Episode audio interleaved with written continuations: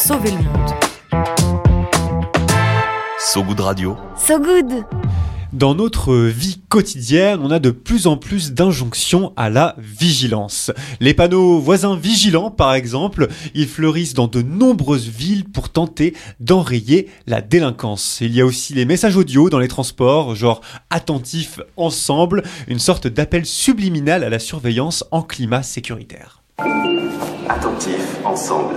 Pour la sécurité de tous, nous vous invitons à surveiller vos bagages et à les garder près de vous. N'hésitez pas à nous signaler tout paquet qui vous paraîtrait abandonné. Une sorte de devoir de vigilance qui fait débat. En France, est-ce une volonté de prendre soin des autres, de prévenir tout risque, ou au contraire de s'entre-surveiller, de se dénoncer? Une question complexe, très sensible à l'échelle citoyenne, ces deux visions de la société qui s'entrechoquent. Heureusement, la question l'est beaucoup moins à l'échelle de l'entreprise, car oui, le devoir de vigilance, ce n'est pas qu'un supposé impératif moral qui nous amène parfois à dévisager nos voisins dans le métro, c'est aussi le devoir des entreprises. Et ça tombe bien parce que Emmanuel Valls, il l'avait dit en 2014, il aime l'entreprise. Ce devoir de vigilance, il consiste à prévenir les risques sociaux et environnementaux liés aux opérations d'un groupe, de ses filiales et de ses sous-traitants.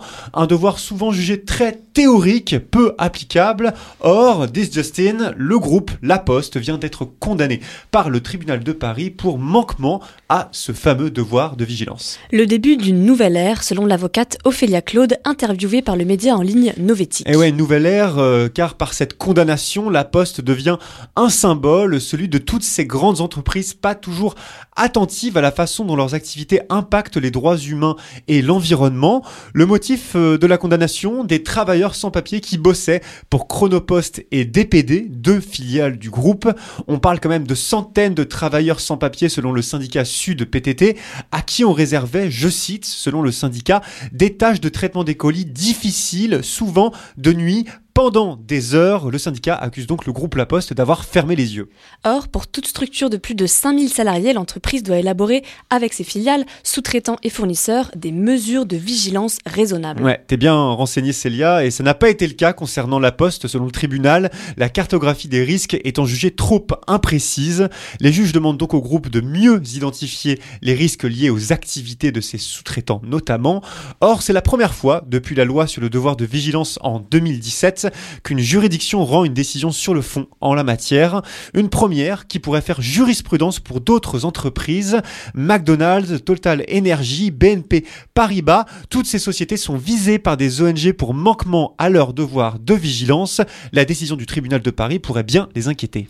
Une, une jurisprudence qui permettra peut-être d'éviter des drames comme celui du Rana Plaza en 2013. Oui, le Rana Plaza, une usine textile de sous-traitance située au Bangladesh qui s'était effondrée il y a 10 ans déjà et avec elle la vie d'un millier d'ouvrières.